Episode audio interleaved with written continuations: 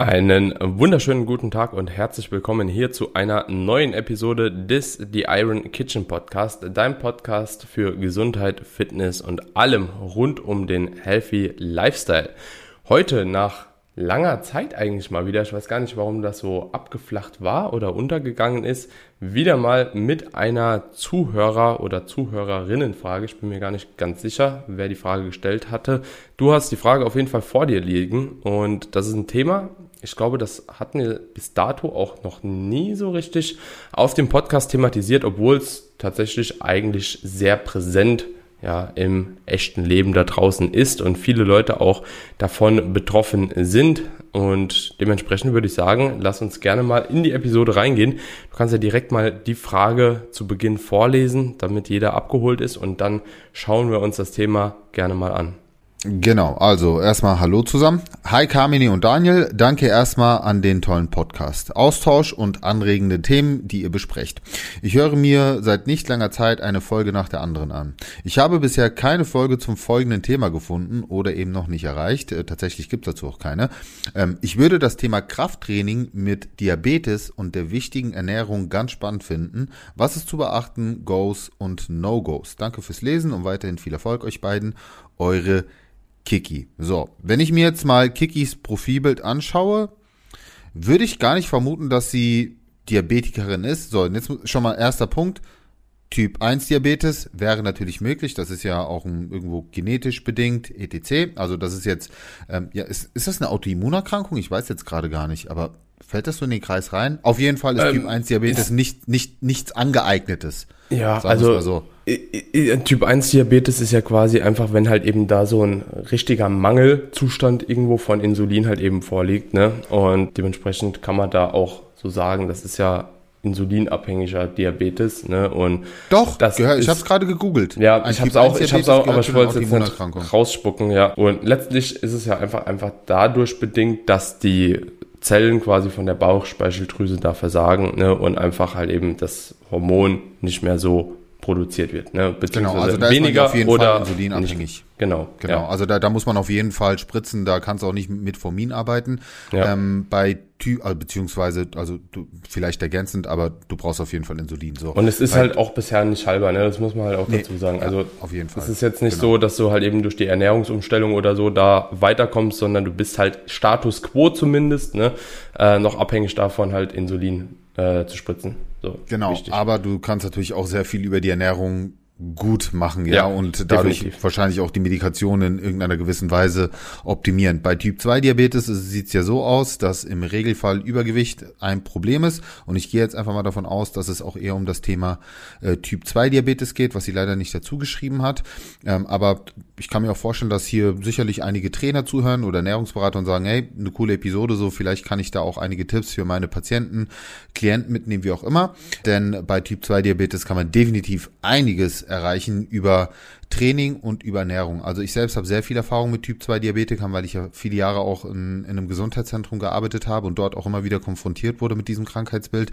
Und deswegen weiß ich, wie viel man über diese beiden natürlichen Therapiemethoden erreichen kann und teilweise auch, ähm, also Insulinresistenz sowieso reversibel machen, aber teilweise haben wir auch Typ 2 Diabetiker bis zu einem gewissen Punkt, ja, heilen können, sage ich jetzt mal so, äh, dass sie gar keine Medikamente mehr nehmen mussten. Also sowieso nicht spritzen, aber irgendwann auch kein Metformin mehr, indem wir wir eben das Ganze kombiniert haben mit einem guten Training, darüber sprechen wir gleich, und durch eine angepasste Ernährungsweise. Mhm, ähm, ja. Be bevor ich dir, bevor ich dir eine Frage stelle, aber ich glaube, da sind wir aber beide auf, auf einem Level. Wenn wir jetzt hier wirklich über Übergewicht sprechen im, im eigentlichen Sinne, ja, äh, da sprechen wir jetzt nicht über Muskelaufbauziele im ersten Schritt. Ja, mhm, deswegen ja. werden wir uns hier wahrscheinlich eher auf, auf einer Ebene bewegen, dass wir sagen, lass uns erstmal gucken, dass wir den Diabetes unter Kontrolle bekommen, ja, dass wir dein, dein Insulinlevel oder dein Blutzucker gut unter Kontrolle bekommen. Und da heißt natürlich erstmal abspecken. Und da ist jetzt Muskelaufbau nicht das primäre Ziel. Aber eventuell könnte man über eine Body Recomposition sprechen. Wäre das etwas oder ab welchem Level Würdest du sagen, macht eine Body Recomposition Sinn? Würdest du das auch schon mit einer P Person forcieren, die stark übergewichtig ist? Oder sagst du gerade dann macht Sinn, weil die Person auf jeden Fall in irgendeiner Form Muskeln aufbaut, wenn sie mit dem Training loslegt und äh, ich sag, ich sag jetzt mal die Ernährung irgendwo anpasst? Oder würdest du sagen, nee, erstmal 100% Fokus abnehmen? Also wenn wir jetzt grundsätzlich wirklich hier von dem äh, Problem sprechen, dann äh, kann man ja auch von der Krankheit sprechen und jetzt nicht einfach nur von, äh, ja, das ist eine, eine Situation, mit der ich jetzt gerade leben möchte oder will. Ähm, dementsprechend wäre jetzt hier, wenn Muskelaufbau nicht an oberster Stelle steht, definitiv halt eben erstmal das Abnehmen an erster Stelle, was allerdings jetzt nicht ausschließt, beispielsweise für ähm, Leute, die vorher noch keinen Sport gemacht haben und jetzt ein zusätzliches Ziel vom Muskelaufbau haben, dass man halt eben gleichzeitig auch Muskulatur aufbauen kann, weil es einerseits mit ja einem an beginnenden Krafttraining oder einem anderen Cardio-Training, ich denke, meistens eine Kombination trotzdem aus beidem einhergeht und zu, zudem auch natürlich von einer Ernährungsumstellung, die auch wahrscheinlich dazu führt, beziehungsweise damit verbunden ist, dass man mehr Protein konsumiert und halt eben das Anfangen von Sport in jeglicher Variante, auch wenn es Ausdauersport ist, ja, wird trotzdem wahrscheinlich äh, einiges an Muskulatur aufbauen in Kombination mit einer proteinreichen Ernährung und umso mehr das Ganze natürlich in Richtung Krafttraining geht, wird auch trotzdem Muskulatur aufgebaut, auch in einem Defizit. Und das ist ja auch ganz wichtig. Bei Trainingsanfängern spielt das ja auch noch nicht diese übergeordnete Rolle, dass man dauerhaft dauerhaft in einem riesen Kalorienüberschuss ist, sondern auch da, sofern da die Muskulatur erstmals benutzt wird, ne, muss man einfach sagen, dann äh, wird sich trotzdem Muskulatur aufbauen. Dementsprechend ist hier ganz klar eigentlich das Ziel auf das Abnehmen, meiner Meinung nach. Ja, 100% bei dir. Also würde ich auch fokussieren. Ich würde gar nicht das Thema Body Recomposition in den Raum werfen, aber es wäre wahrscheinlich etwas, was begleitend passieren würde. Ja, ja, definitiv. Inwiefern, inwiefern man das jetzt messen kann, sei mal dahingestellt. Aber ja, ich würde mich auch voll und ganz erstmal auf das Abnehmen konzentrieren. Äh, das, äh, also würde ich bei den meisten Leuten tatsächlich sogar ohne Diabetes Typ 2 machen, weil viele, die halt eben mit dem Kraftsport anfangen, also die wenigsten, ja, im Jugendalter vielleicht sind noch ein paar auch sogar untergewichtig, ne, wollen erstmal ein bisschen zunehmen, gibt's natürlich, aber ganz ehrlich, die meisten, ja, sage ich jetzt mal plus 25, ja, die haben meistens eher das Problem, dass sie sich erstens zu dick fühlen, ja, dass sie vielleicht auch mehr Körperfett mit sich rumtragen, dass sie einfach halt loswerden wollen. Und da gehe ich auch nie hin und sage so, wenn das Ziel einfach ist, sich wohler in seinem Körper zu fühlen und das damit verbunden ist, Körperfett halt eben abzunehmen, ja, nee, du musst erst Muskulatur aufbauen. Nee, äh, wir bringen dich erstmal so in ein Stadium, wo du halt eben selbst sagst, okay, äh, das geht auch mit einer mit einer guten Psyche einher, da einfach auch nochmal ein bisschen Körpergewicht überhaupt draufpacken zu können, ohne dass man sich halt eben äh, selbst da in einen Prozess reinbegibt, der einen mehr oder weniger unglücklich macht. Ne? Also ja, ist für viele halt the way to go, sage ich mal. Ja, ja, bin ich auf jeden Fall bei dir. Wenn wir jetzt uns mal im ersten Schritt über das Training unterhalten und wir kommen ja dann auch noch auf die Ernährung zu sprechen, ähm, empfehle ich mindestens dreimal die Woche trainieren zu gehen also das ist so das, was ich, ähm, also womit ich auch sehr gute Erfahrung habe, gerade für Trainingseinsteiger ist das ein gutes Trainingslevel, ist nicht zu viel, nicht zu wenig.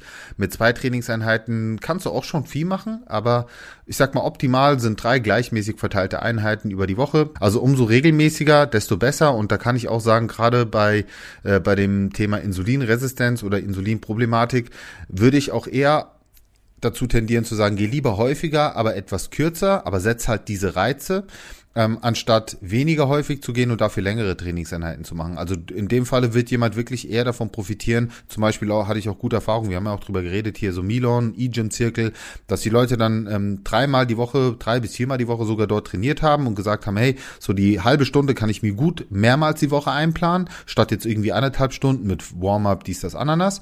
Und dann sind die halt drei bis viermal gekommen, haben das Programm durchgespult, ihre Ernährung durchgezogen und das wurde wirklich so gefühlt von Woche zu Woche, Monat zu Monat immer besser.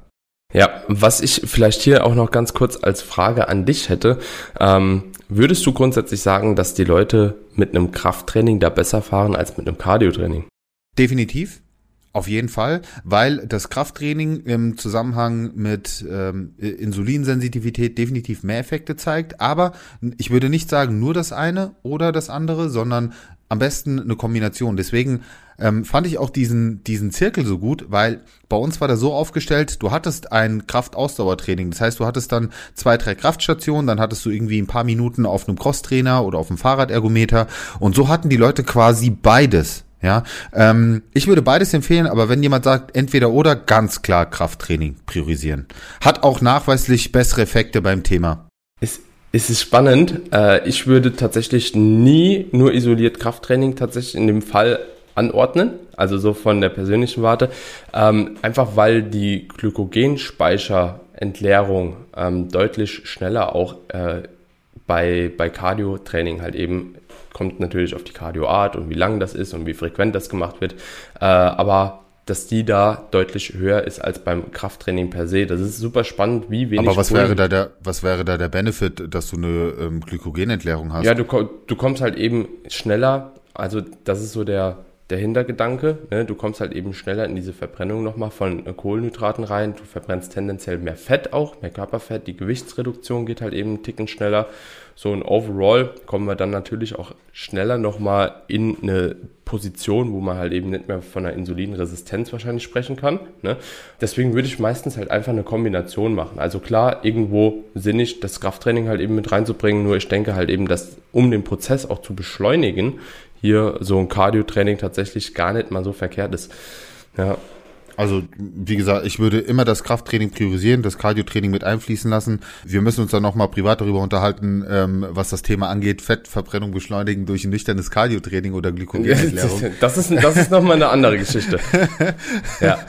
Aber, nicht, aber du, nicht, du, du verbrennst halt, nee, nee, du verbrennst halt tendenziell mehr Kalorien einfach beim Cardio. Ne? genau, da, Kal okay, Kalorien. Da, wenn du Kalorien sagst, dann bin ich da bei dir. Genau, deswegen ja, ja. sage ich auch immer, wenn mich die Leute fragen, ja, ist Cardiotraining schlecht? Im Kontext sage ich immer, nee, du verbrennst halt pro Zeiteinheit mehr Kalorien.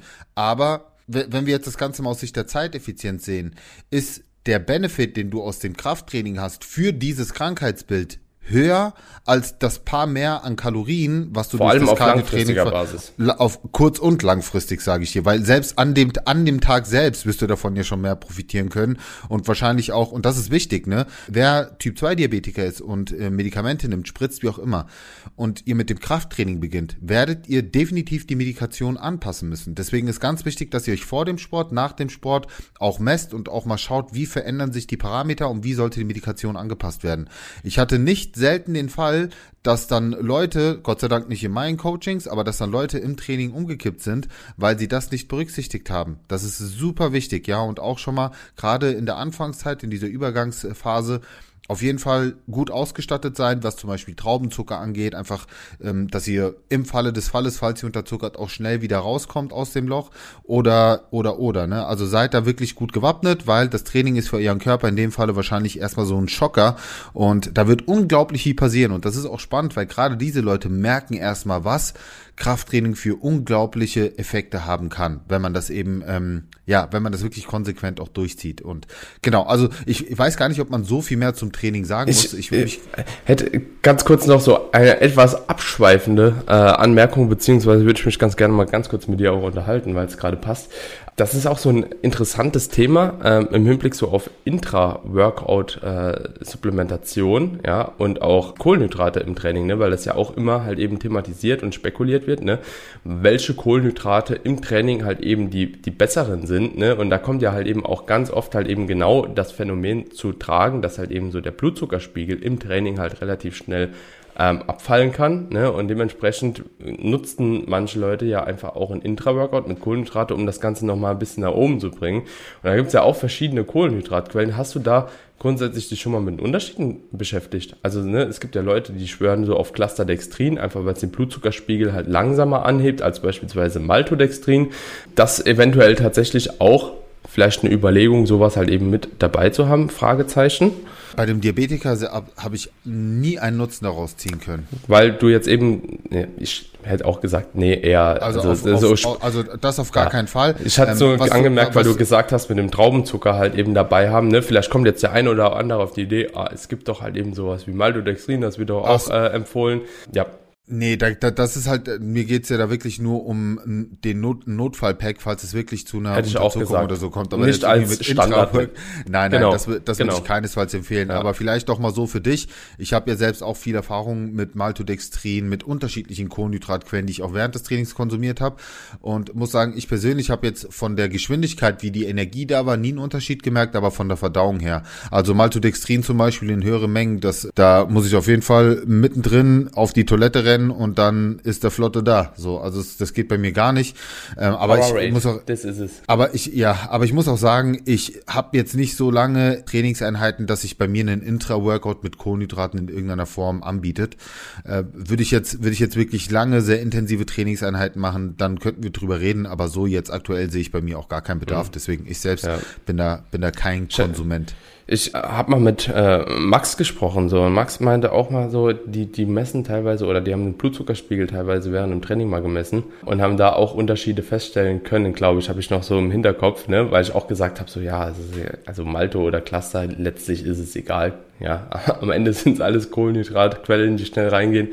Ähm, und ob man da wirklich einen signifikanten Unterschied merkt, aber deswegen wollte ich das mal in den Raum werfen spannendes Thema auch, können wir uns auch äh, separat nochmal drüber unterhalten. Ja, sehr ja, gerne. Ähm, jo, ich würde sagen, Training äh, ist, wie gesagt, äh, da am besten begleitend, wenn man mit dem Sport anfangen möchte. Ja, äh, macht das begleitend mit einem, ja, ähm, gutem Personal. mit jemand, der sich halt Punkt. wirklich auch auskennt, weil da geht's halt auch wirklich jetzt nicht nur ein Training zu machen, sondern auch so ein bisschen um gesundheitliche Risiken, die da auch während dem Training entstehen können. Also ihr braucht keine Angst vor dem Training zu haben, aber ist es wichtig, dass man vorher grundinformiert ist und das Ganze wahrscheinlich auch begleitend macht. Denn wie gesagt, wenn ihr alleine irgendwo seid, stell dir vor, es wäre jemand bei mir im Home Gym und würde so ein Experiment starten, auf einmal liegt er da alleine im Keller halt, ne? Also, ja, dann ist er weg. Dann ist also er dann weg. Ist er Deswegen, weg. Dann, ähm, dann, dann, macht das dann ist er tot.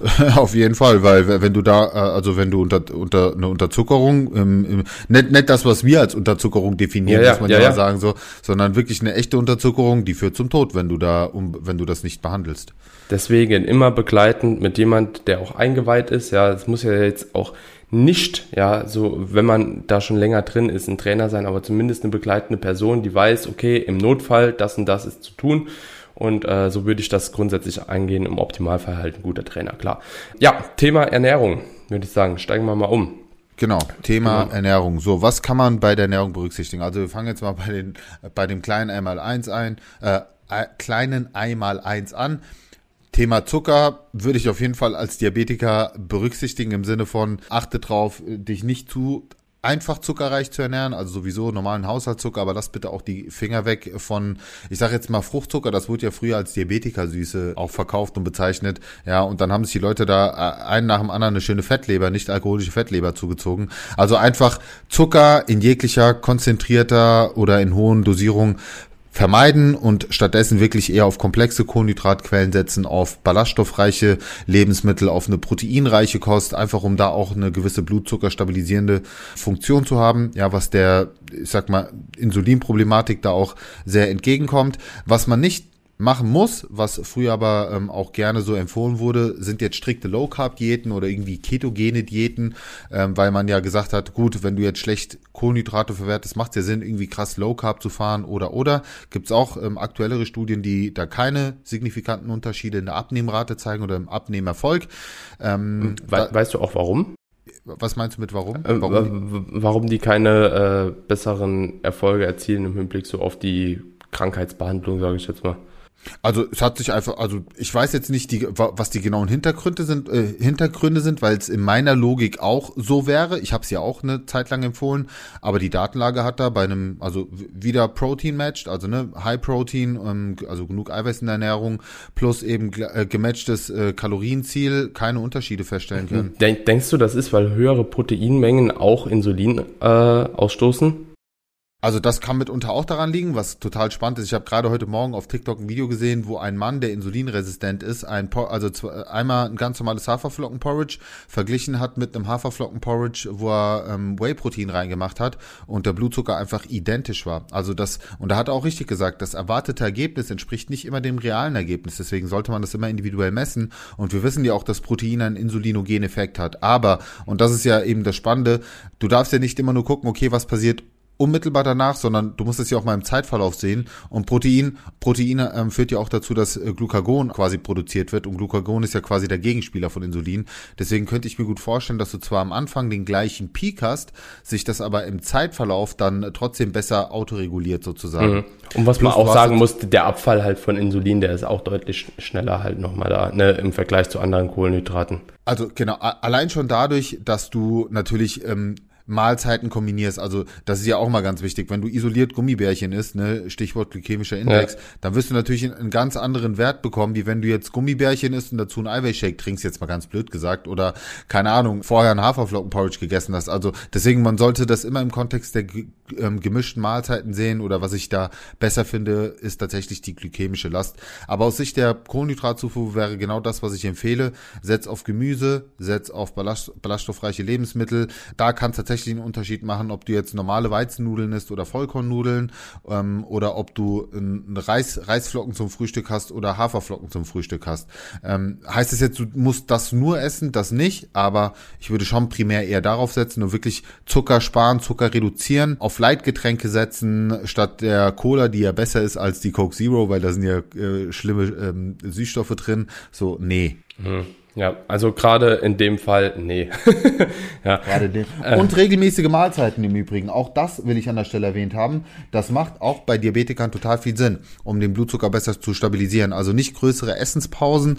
Auch sowas wie ein intermittierendes Fasten kann sich da sowieso negativ auswirken. Ähm, also im Sinne von Wohlfühlfaktor, wie, wie, ähm, wie läuft der Blutzucker so über, oder wie ist der Blutzucker über den Tagesverlauf? Fällt man da in ein Loch oder nicht? Also regelmäßige, kontrollierte, bewusste Mahlzeiten würde ich da auch empfehlen. Und bin ich zu 100% bei dir. Und ich glaube auch tatsächlich, dass wir gehen ja auch immer hin und wir sagen ja auch immer keine Angst vor Lebensmitteln, also gerade ähm, wenn man halt eben keine Krankheit jetzt hat, aber ähm, da muss man halt eben auch einfach nochmal unterscheiden, ne? während es für dich und für mich und für viele andere Sportler beispielsweise keinen großen Unterschied macht, ob wir jetzt ein Weizenbrötchen essen oder ob wir jetzt ein Vollkornbrot oder Roggenbrot essen, ja, kann es da halt eben tatsächlich doch schon einen Unterschied machen. Und ich denke, man muss es einfach halt eben auch nicht drauf anlegen, wenn man halt eben den Typ Diabetes 2 äh, reduzieren möchte, ja, dass man da weiter halt eben so auf Weizenbrötchen beharrt, um irgendjemand irgendwas zu beweisen, ne, dass es halt eben gesundheitlich keinen Unterschied macht. In dem Fall könnte es halt einen Unterschied machen und wird es auch einen Unterschied machen. Ne? Also je nachdem, wie viel Kohlenhydrate man da konsumiert, ist das natürlich halt eben immer ein Thema. Ähm, Absolut. Würdest du sagen, dass viele Leute den Typ 2 Diabetes auch unter Kontrolle bekommen können mit den Maßnahmen, die wir jetzt schon genannt haben? Sehr gut. Also aus persönlicher Erfahrung kann ich sagen, sehr gut. Ähm, wichtig ist aber hier eine konsequente Umsetzung. Wichtig ist auch, äh, den Alltag sehr bewusst zu gestalten, das Thema Training wirklich auch zu priorisieren und äh, nicht stiefmütterlich anzugehen. Und ich würde sogar sagen, dass das Training in dem Kontext wahrscheinlich schnellere Erfolge zum Vorschein bringen wird, auch was die Medika Medikation angeht, als die Ernährung.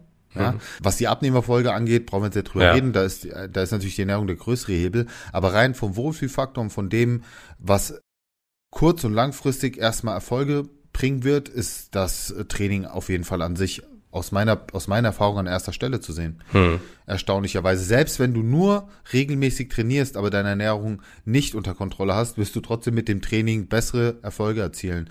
Eher als andersherum. Hm. Ja, auf jeden Fall. Aber ich denke, dass wir damit auch schon einen ganz guten Überblick geschaffen haben würde, würde ich sagen, ja, wie gesagt, wenn ihr auch nochmal eine Episode zum äh, Typ Diabetes 1 wollt, eine spezifische Episode, könnt ihr es gerne auch nochmal da lassen. Ich glaube tatsächlich, das betrifft aber Typ 1 und Typ 2. Bin mir, nagel mich nicht fest, aber war das nicht äh, 5% sind Typ 1 nur und 5, 95 Typ 2 von der Ausgabe? Ich bin mir aber nicht ganz sicher, ich hatte das damals mal in der Schule gehört, glaube ich. Äh, ich, ich kann es hier, ich kann es ehrlich gesagt nicht sagen, wie, wie da die Prävalenz ist, wie das in, wie das in Deutschland aufgeteilt ist. Also sind auf jeden äh, Fall deutlich weniger. Ja, also, also Typ 1 Diabetiker sind deutlich, deutlich weniger, ja. Und bei, bei Typ 2 Diabetes mu muss man auch sagen, hast du mehr Hebel, die du, die du selbst auch ja in die Hand nehmen kannst, um, um, um da was zu verändern. Also ich habe jetzt hier eine Statistik vorliegen. 93 Prozent Typ 2. Ja. Was hast, du, hast du zufällig das gleiche wie ich geöffnet? Interessant. Ja. Äh, genau, ja, aber das wird, das würde ich auch genauso, genauso bezeichnen, also genauso bezeichnend ähm, als als Gesellschaftsbild sehen.